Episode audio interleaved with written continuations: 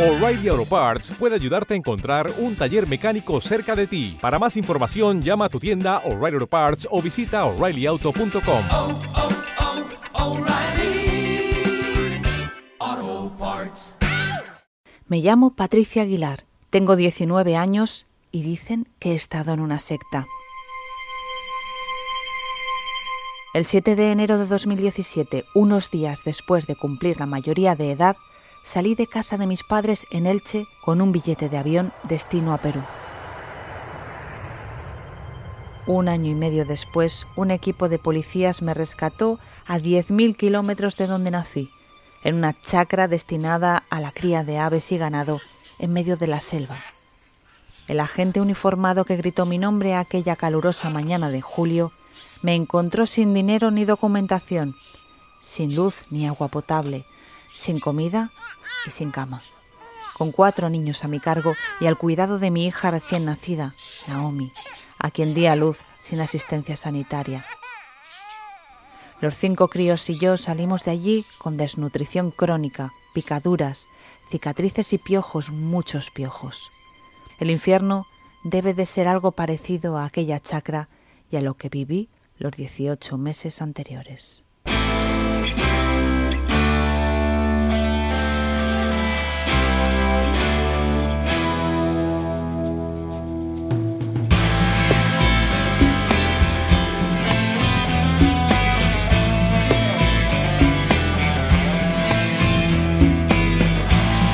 Soy Ana Vallabriga y estás escuchando el podcast Sin Ficción, el podcast de la editorial Al Revés sobre crímenes reales y literatura.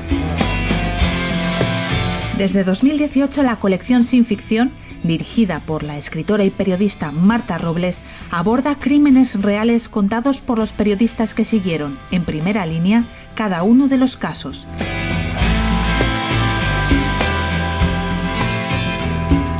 Si quieres saber más, tienes toda la información en alreveseditorial.com.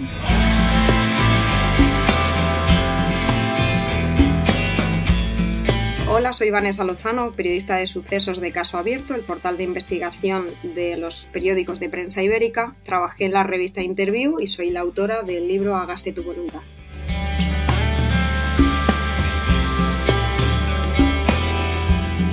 Bienvenida, Vanessa. Gracias, un placer estar aquí. Hubo una época en España, yo recuerdo durante mi adolescencia en los años 90 del siglo pasado, en que había bastante alarma social sobre el tema de, sectas y de grupos religiosos. Sin embargo, me da la sensación que ahora eh, parece que este tema no interesa demasiado. ¿Crees que falta sensibilidad? Pues esa es una de las primeras preguntas que nos hicimos con el caso de Patricia Aguilar cuando llegaron sus padres, llegó su familia ya a la revista Interview, donde trabajaba yo entonces, eh, alertando sobre su desaparición, ¿no? Y es que había muchos medios de comunicación que habían dado la, el portazo a la familia de Patricia, habían dicho que ese tema no, no interesaba cubrirlo, eh, a, nivel, eh, a, nivel mediático porque no había empatía, no había sensibilidad social en nuestra sociedad y tampoco encontraron esa empatía eh, por parte de algunos investigadores que tenían entonces el deber de perseguir el delito. Y entonces llega esa familia, llega ahí a Interview y, y se encuentran contigo. Pues sí, a través de la Asociación SOS Desaparecidos, que la verdad hace una, una gran labor eh, en personas que, de, con personas ¿no? que desaparecen cada día, a través de esa asociación contactaron con nosotros. Eh, lo que empezó como una historia que en un primer momento parecía pequeñita, y digo pequeñita porque en aquel momento se trataba de una chica de 18 años que había marchado de casa, mmm, en apariencia, según decía la policía en su momento, se había marchado con un novio, se habría marchado eh, de fiesta ¿no? o con amigos y que volvería pronto, aquello se convirtió en algo mucho, en, en algo mucho mayor que ni sus propios padres, los propios, la propia familia de Patricia imaginaba, que es que había una historia detrás de captación eh, de un gurú sectario en la otra parte del mundo de un año y medio, ¿no? un año y medio de captación a través de Internet, a través de esas redes sociales que consiguieron sacar a una adolescente eh, de su casa, de la casa de sus padres en Elche. ¿Quién era Patricia con 16 años cuando es captada por, eh, por este hombre? del que vamos a hablar después. Pues Patricia Aguilar era una chica de, 16 años normal, con un grupo de amigos y que estudiaba bachillerato artístico en, Elche. Eh, vivía con sus padres y con su hermano pequeño, Alex, eh, y básicamente era una chica eh, normal, adaptada eh, de nuestro país, que tuvo la mala suerte de, toparse con un duelo, el duelo de un familiar, el de su tío José, que no supo cómo afrontar. Su tío José era como un referente, era como su hermano mayor, más que un tío, era como su hermano mayor y un referente para ella. La llevaba al parque de atracciones con sus amigos, la llevaba al cine, estaban, pasaban el día juntos, eran inseparables. Eh, y él con solo 29 años se enfermó y en apenas tres meses falleció esa muerte, mm, ese duelo, Patricia no supo cómo, cómo, afrontarlo, no supo a quién pedir ayuda en su entorno familiar y en su, en su entorno seguro de amigos y consultó en Internet, decidió consultar a través de redes sociales, en foros esotéricos, eh, qué, podía hacer, ¿no? cómo afrontar esa muerte que ella no, en ese momento no, no, conseguía eh, ubicar, no, conseguía afrontar de una, manera, de una manera correcta y tuvo la mala suerte de toparse al otro lado de ese foro y de esa pregunta al aire que lanzó en Internet con, con su captor, el que sería su captor y su, y su secuestrador, Félix Steven Manrique. Además dices en el libro em, que el 80% de las víctimas de sectas tienen estudios superiores, que la secta es como un departamento de recursos humanos que selecciona a personas útiles y si son brillantes y atractivas, pues mucho mejor. Así que si estamos pensando en que solo un loco o un tonto puede terminar atrapado en esto, estamos equivocados. Eso dices en el libro. Sí, lo dicen los expertos, lo dicen los psicólogos y los expertos en, sectas, en grupos coercitivos. Em, lo primero que apuntan es eso, ¿no? A la, quizás esa falta de sensibilidad que tenemos en la sociedad respecto a la gente que cae en este tipo de grupos, eh, de, este, de, este, tipo de manipulaciones, que siempre tenemos esos tópicos, ¿no? Respecto a las víctimas. Son personas débiles, tontas, de alguna manera les falta, un, les falta inteligencia ¿no? para saber eh, de alguna manera detectar el engaño. Pero nada más lejos de la realidad, lo que nos cuentan los expertos, lo que cuenta el propio psicólogo que, trató a Patricia y que sigue tratándola a día de hoy, es que efectivamente las sectas buscan a personas inteligentes, a, personas que les sirvan a ellos para transmitir su mensaje, para trasladar el mensaje, para ganar adeptos y para conseguir eh, ampliar su grupo y servirse, aprovecharse de muchas más personas, de muchas más víctimas. No les vale de nada una persona débil, una persona poco inteligente a la que no puedan utilizar, explotar de algún modo. Y eh, de hecho tú dices que Patricia es una chica muy inteligente, es una chica brillante. Y, y, todo esto acaba desencadenando cuando Patricia cumple los 18 años, con la mayoría de edad. Sí, eso es. Eh, Manrique, su gurú, la había convencido, la había manipulado muy poquito a poco a lo largo de un año y medio, desde que ella tenía 16 años recién cumplidos, o sea, era una, apenas una adolescente y, mm, empezó a manipularla a través de Internet, aprovechando ese momento de debilidad, ese momento de vulnerabilidad que era la muerte de su tío y ella se refugió en él, pues casi como quien se refugia para ella era su pareja, era su gurú espiritual, también un amigo, ¿no? Un amigo mayor que sabía darle los consejos que ella quería escuchar en ese momento, pero él eh, había hecho eso, llevaba muchos años aprovechándose de otras mujeres, eh, sobre todo de Perú y de otros países de Latinoamérica, y sabía cómo, cómo captar y cómo hacerlo para no tener problemas legales. Y él sabía, lo primero, una de las primeras preguntas que hacía Patricia, según esas conversaciones que luego recuperó su familia y que se aportan en el libro, em, una de las primeras preguntas que él le hace a Patricia es, ¿en tu país, en España, a qué edad es legal que una persona eh, salga de su casa, ¿no? sin que le pidan explicaciones, sin que sus padres puedan ir a denunciar su, su desaparición? ¿A qué edad eres mayor de edad en tu país? Y ella le comentó que aquí en España era a los 18. Así que él a lo largo de un año y medio va convenciéndola, va manipulándola, va preparándola para que se convierta en una de sus esposas, así lo llamaba él, eh, para su grupo religioso, pseudo filosófico, pseudo religioso, para su secta, y la convence de que cuando cumple 18 robe a sus padres 6.000 euros de la recaudación del negocio familiar y se marche a Perú, eh, con engaño, obviamente, sin avisar aquí a nadie de nada. Se marcha a Perú con él para convertirse en una de sus esposas y repoblar el mundo tras el apocalipsis, que él decía que era inminente. ¿Quién era este Félix Steven Manrique? ¿Qué sabemos de él? Pues Félix Steven Manrique es eh, una persona que, según los forenses que luego se entrevistaron con él en, prisión, es una persona que lleva desde primero, segundo de primaria, aprovechándose de otras mujeres, en ese momento otras niñas.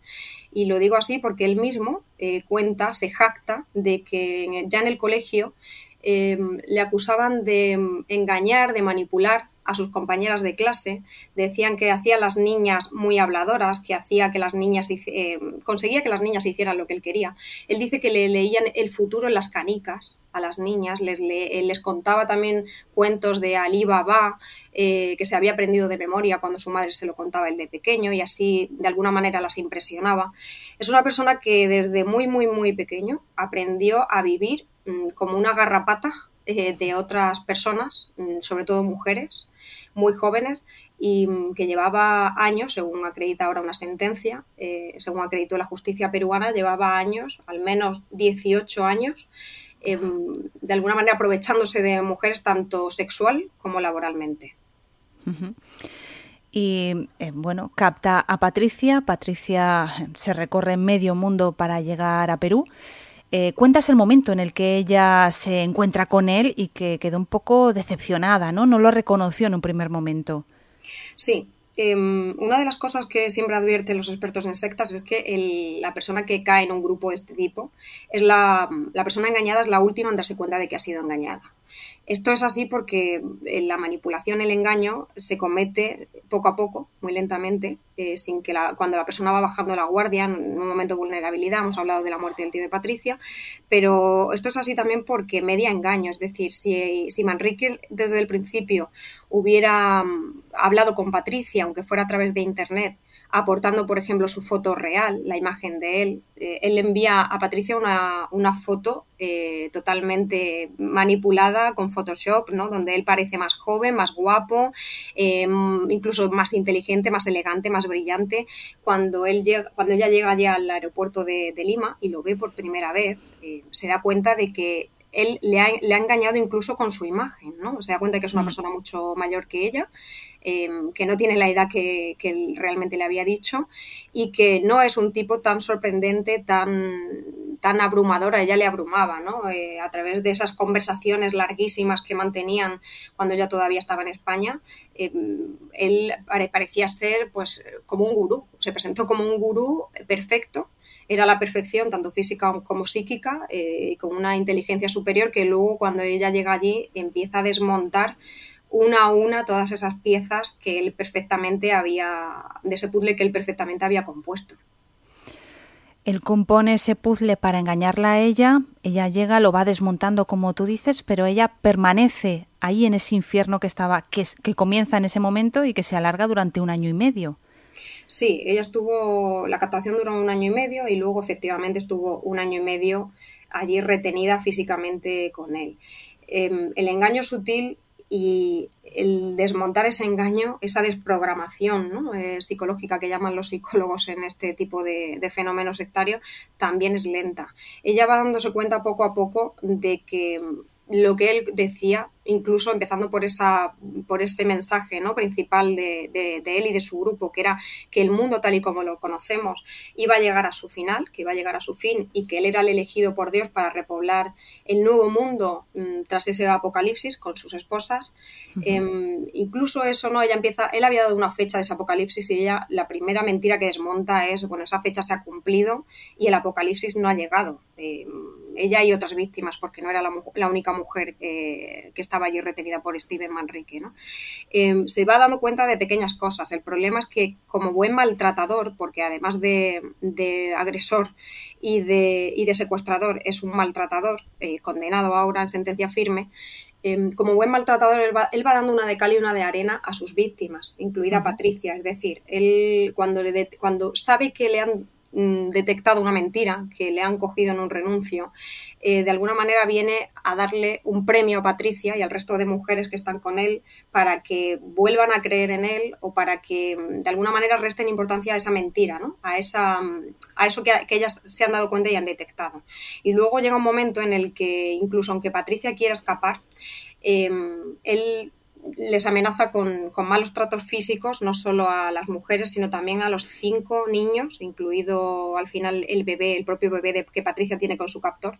Él la amenaza con hacer daño a los niños. Tiene un látigo que, emplea, que empleaba em, para eh, para agredir tanto a las mujeres como a los niños cuando se portaban mal, según los cánones de, buen comportamiento que él tenía, y él las la amenaza directamente eh, con hacer daño o a ella o incluso a los niños si ella se marcha eh, físicamente de allí cuando tiene posibilidad, ¿no? porque al final Patricia acaba eh, no teniendo ni siquiera la posibilidad de abrir la puerta y marcharse.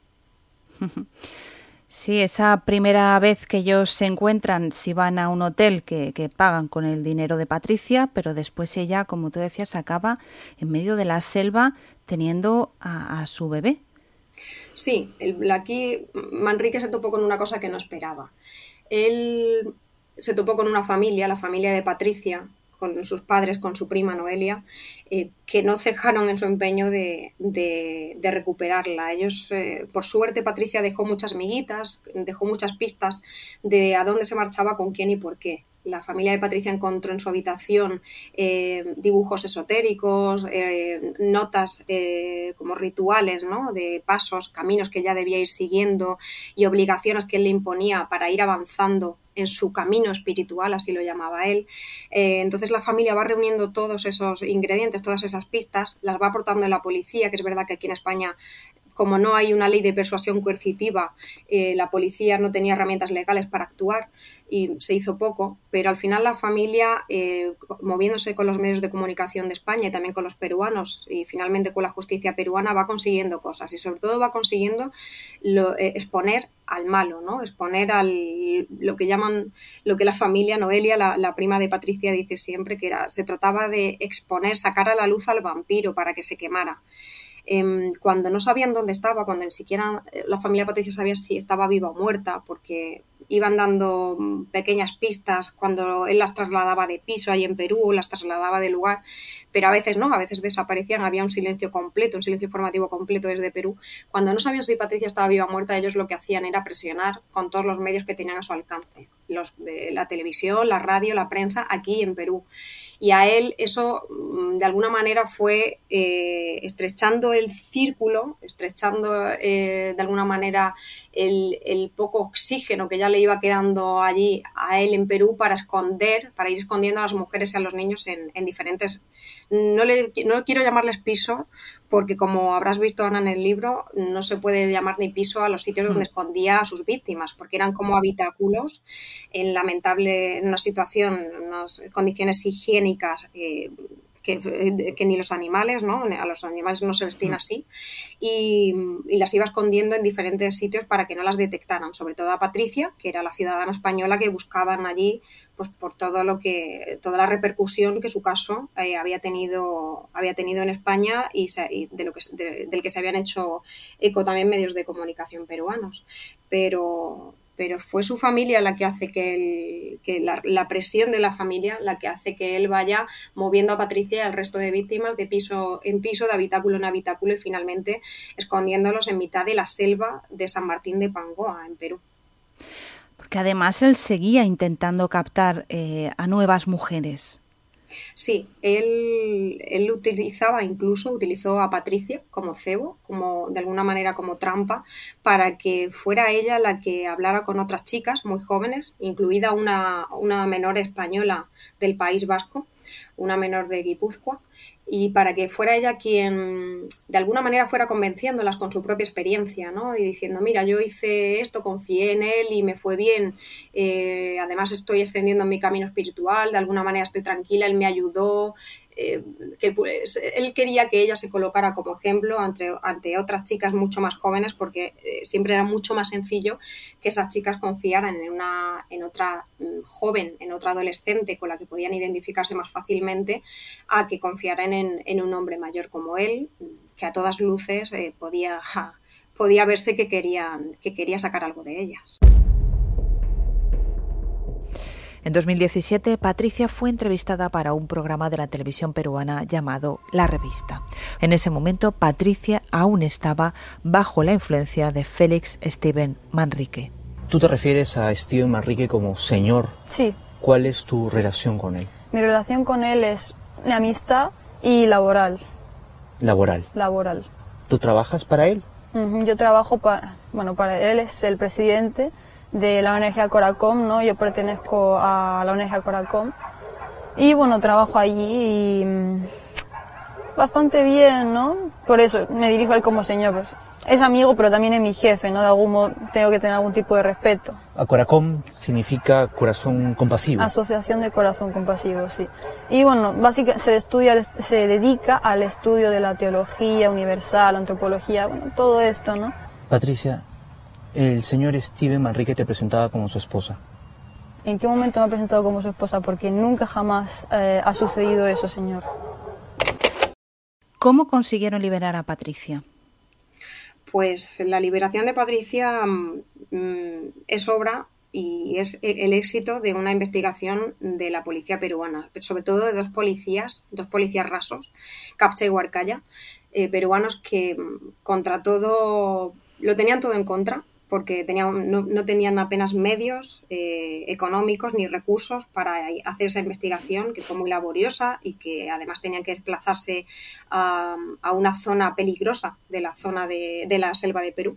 Y convencieron a sus, lo primero que hicieron fue una labor de pedagogía con sus propios jefes. ¿no? O sea, ellos convencieron a sus jefes de que ese caso importaba, de que ya había varias mujeres desaparecidas, las desapariciones de las mujeres de Perú y la, y la denuncia por desaparición que los padres de Patricia habían puesto en España y que, algo estaba pasando y que además había cuatro niños, luego cinco con la bebé de Patricia, pero había cuatro niños que habían dejado de ir al colegio, a sus respectivos colegios, que sus abuelos eh, decían que no sabían nada de ellos hacía mucho tiempo, eran niños muy pequeños.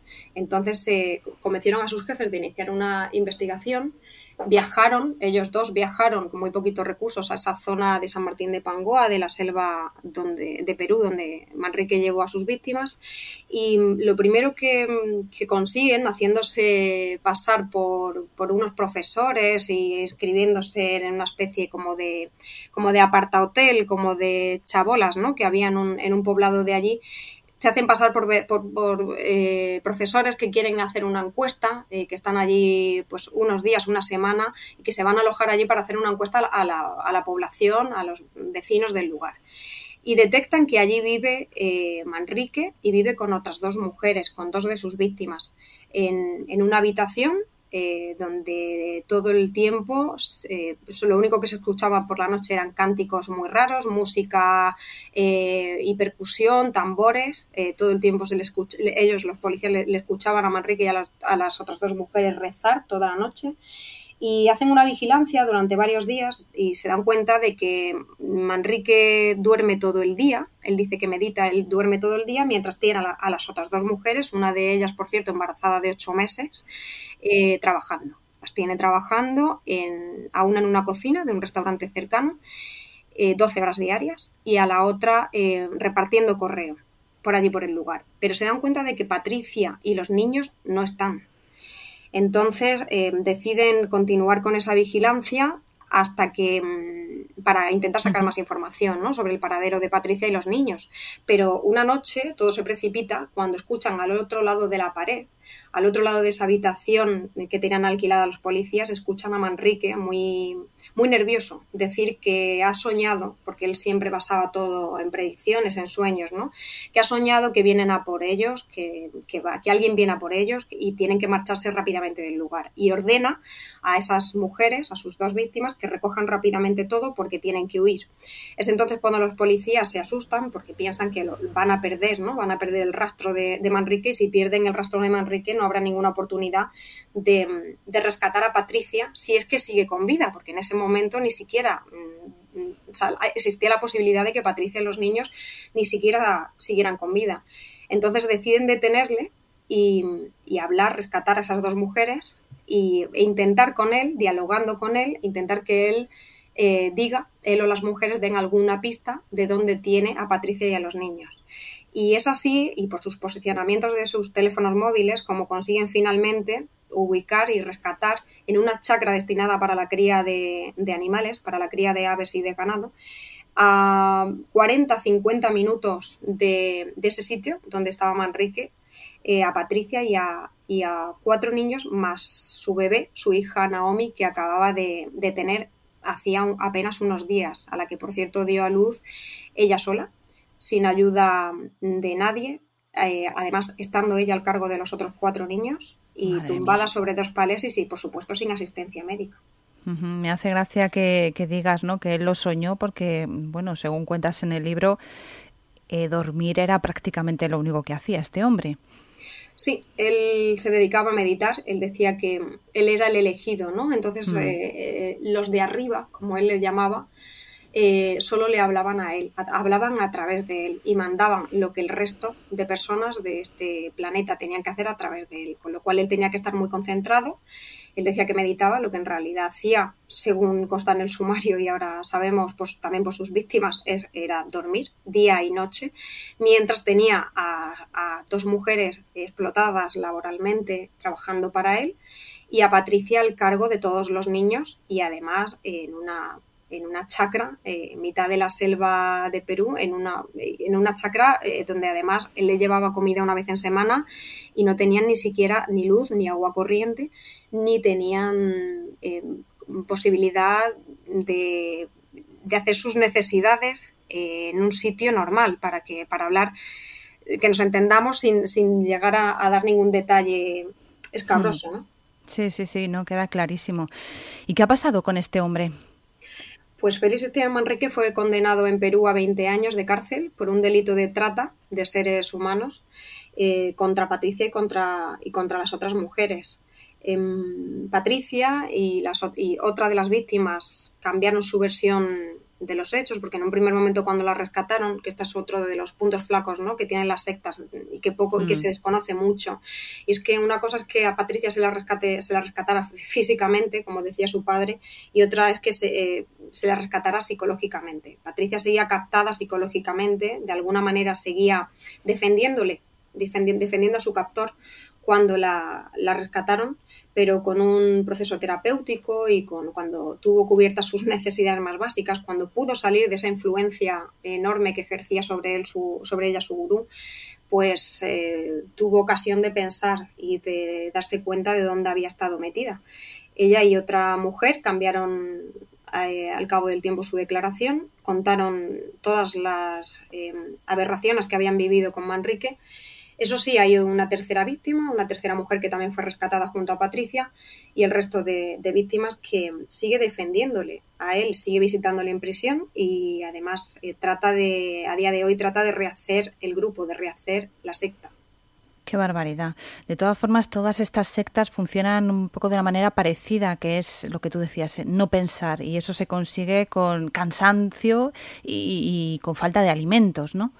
Sí, totalmente. Lo primero que, mm, Manrique eh, intentó con Patricia fue ocupar todo su tiempo, cortar, por supuesto, de raíz toda relación con su familia o con sus amigos de Elche. Em, él decía que era gente que le perjudicaba, ¿no? que de alguna manera no la querían como tenían que quererla, que solo él la quería bien y mm. que si, si, quería que le ayudara tenía que cortar de raíz toda relación con cualquier otra, otra persona que no fuera él.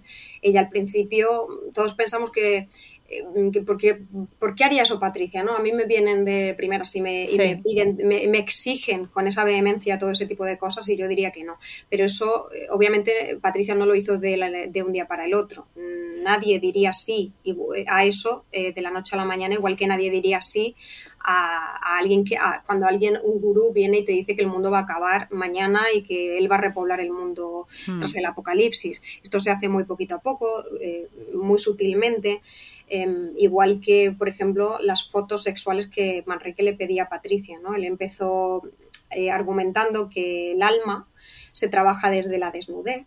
Entonces empezó pidiéndole a Patricia una foto de las palmas de sus manos, que es una cosa, es una foto inocua que todo el mundo mandaría, ¿no? Con un amigo con el que lleva hablando meses por internet, del que más o menos ya se fía. Empieza ella enviando una foto de las palmas de sus manos para que él vea la línea de, su, de la palma de su mano y pueda ver su futuro. Hmm. Y, y después de esa le pide otra foto de su pijama sobre, encima de la cama, otra foto inocua, ¿no? Quien no mandaría a un amigo una foto de su pijama encima de la cama eh, si no va a pasar nada y luego ya le pide una foto de ella en ropa interior y, o sea, esto va poco a poco, igual que con el tema de las fotos sexuales que le pide y que luego utiliza para extorsionarla y para chantajearla para que ella no escape y no pueda marcharse, eh, la amenaza con publicarlas en Internet, igual que esto pasa con todo. Él va convenciéndola muy poco a poco, cansándola, efectivamente, con, eh, dándole de comer cuando ya estaba en Perú, dándole de comer, privándola de alimentos que le aportan energía, incluso privándola muchas veces de agua. Ellos hacían ayuno intermitente porque así lo mandaban los de arriba, así lo mandaban los dioses. Y cuando uno está privado de alimentación, está privado de sueño, ocupan todo su tiempo haciendo trabajos como escanear eh, o de alguna manera transcribir libros enteros, ¿no? De 400, 500, 600 páginas, o sea, trabajos que no valen para nada, para una supuesta biblioteca del futuro. Y cuando a una la tienen, la tienen así, ¿no? Ocupada todo el tiempo y con facultades, sus facultades mermadas, es mucho más fácil que crea en lo que, en lo imposible, en lo que una, en lo que Patricia misma, ¿no? Habría defendido que nunca jamás creería. Porque ahora hablando con Patricia a día de hoy, ella eh, muchas veces mm, se ríe de algún modo de, de, ella misma, y eso es bueno, ¿no? que eso es parte de su terapia, de cómo pudo llegar a creer en cosas que él decía, pues en unas circunstancias muy concretas, que quizá ahora, eh, con otro tipo de circunstancias y con otro tipo de vida, eh, Patricia no creería. Claro. Y la barrera con la que se enfrentaron los padres fue que en España se respeta la libertad religiosa, pero ¿Cómo se puede diferenciar entre libertad religiosa y pertenecer a una secta destructiva? Pues esa pregunta que tú me haces fue la primera, una de las primeras preguntas que yo planteé y que sigo planteando muchas veces a, cuando hablo con un psicólogo, un abogado, ¿no? Eh, que hay, por ejemplo, en Redune, que es la, Asociación eh, contra la, contra la eh, redes sectarias y para la prevención sectaria. Y siempre me, me, dicen lo mismo, ¿no? El problema no es em, lo que defienden las sectas o, sea, o, un grupo religioso. El problema no es creer, es, es cómo te hacen creer.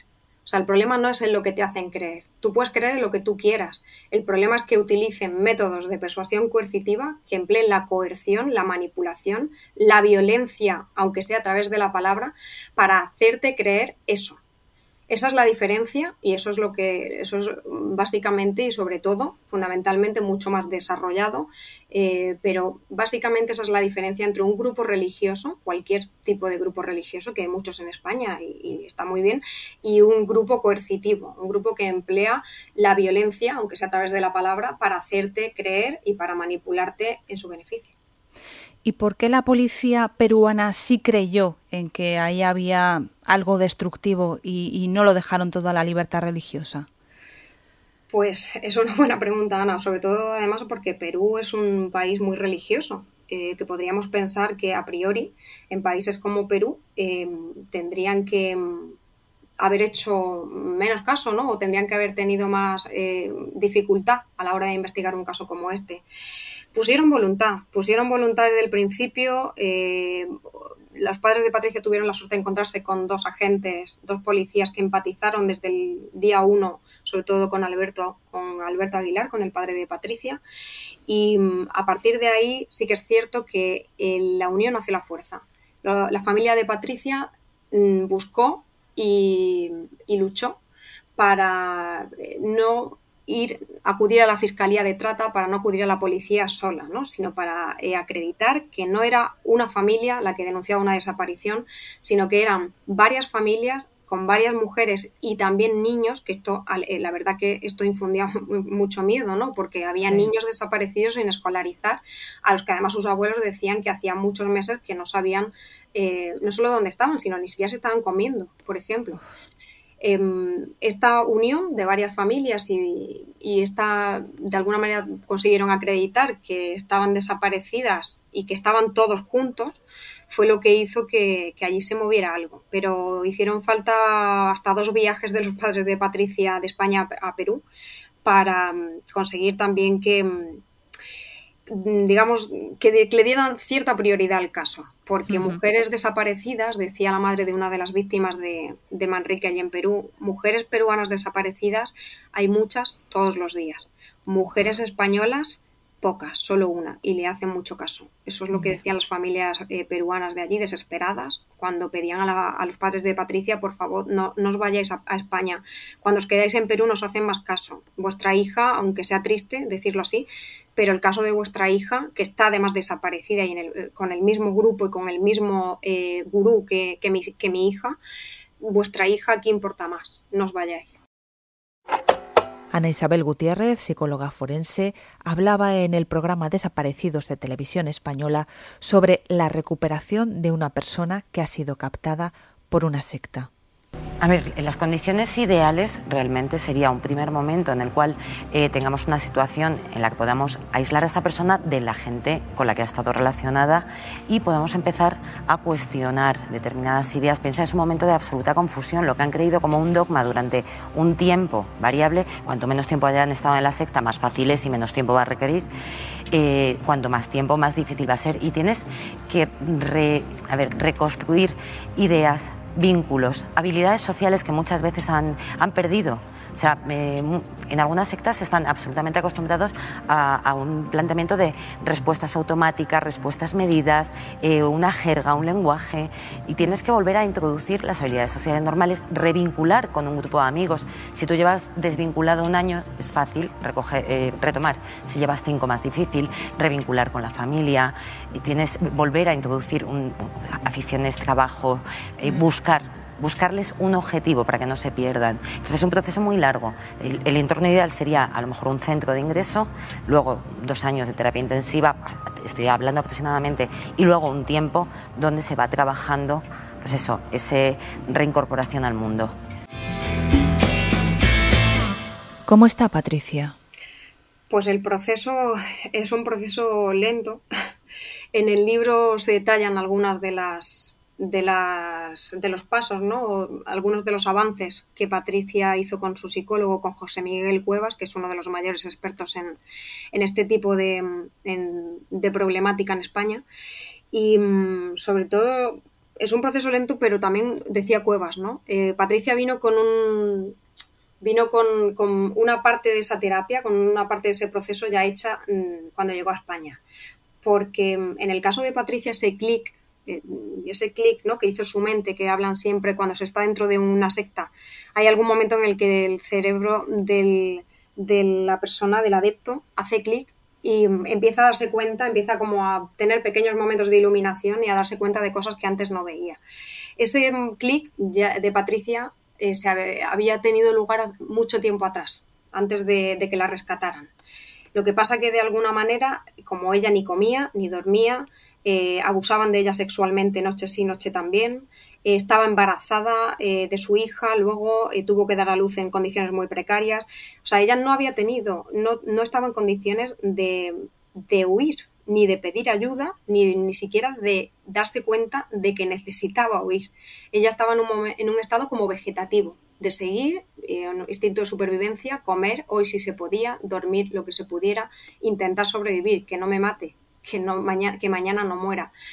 Pero mm, de alguna manera ese pozo, ese pozo, aunque fuera muy, muy leve, ¿no? Y muy, eh, de una, muy, lo llevaba ya muy dentro, ese pozo que había ahí en esos mm, últimos meses de cautiverio, eh, habían hecho mella en ella. Con lo cual, cuando la policía peruana la rescató, mm, de algún modo fue como empezar ya, a partir de ahí, el proceso de, bueno, ¿dónde he estado yo? ¿Qué ha ocurrido?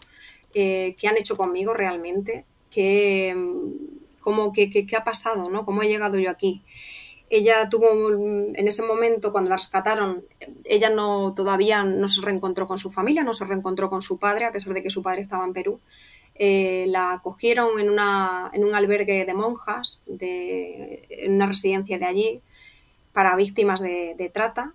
Y mm, ese tiempo ella siempre ahora cuenta que fue fundamental para ella, porque fue un tiempo de descanso, de volver a ser una persona normal, una persona que se ducha cada día, una persona que duerme, que come, que tiene una cama para dormir y no tiene un palé en el suelo donde duerme, una persona a la que no maltratan, a la que no golpean con un látigo o con un cinturón cada día para que haga cosas.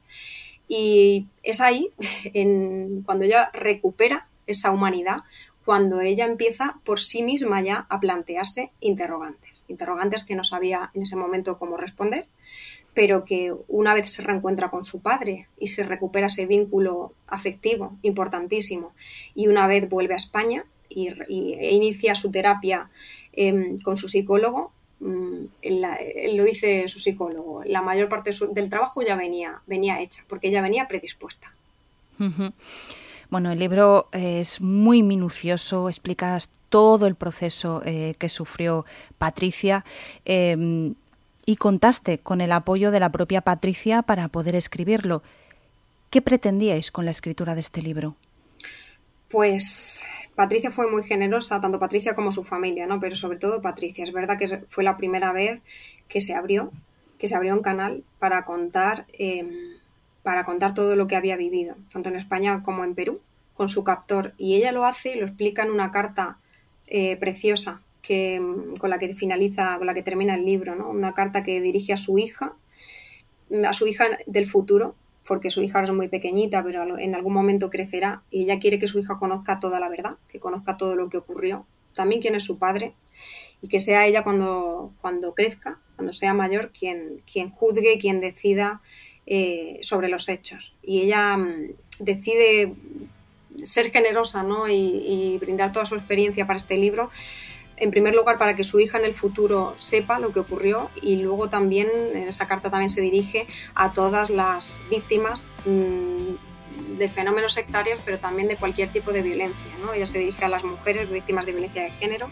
y a las víctimas de sectas para que su experiencia sirva. Es la primera vez eh, en España que se tiene documentado de principio a fin un proceso de captación sectario con un final feliz, porque el final de Patricia, mmm, aunque no tenía que haber sido ojalá nunca no hubiera tenido que tener un principio ni un final, pero el final de Patricia, por suerte, la historia de Patricia ha tenido final feliz. Recordad, hágase tu voluntad de Vanessa Lozano. Gracias, Vanessa. Gracias a vosotros. Si quieres profundizar en los casos, visita la web alreveseditorial.com. Si el programa te ha gustado, compártelo, coméntalo o dale a me gusta. Y si no quieres perderte ninguno de los episodios, suscríbete al canal. Ya sabes que estamos contigo todos los días 1 y 15 de cada mes. Gracias por escucharnos y por leernos.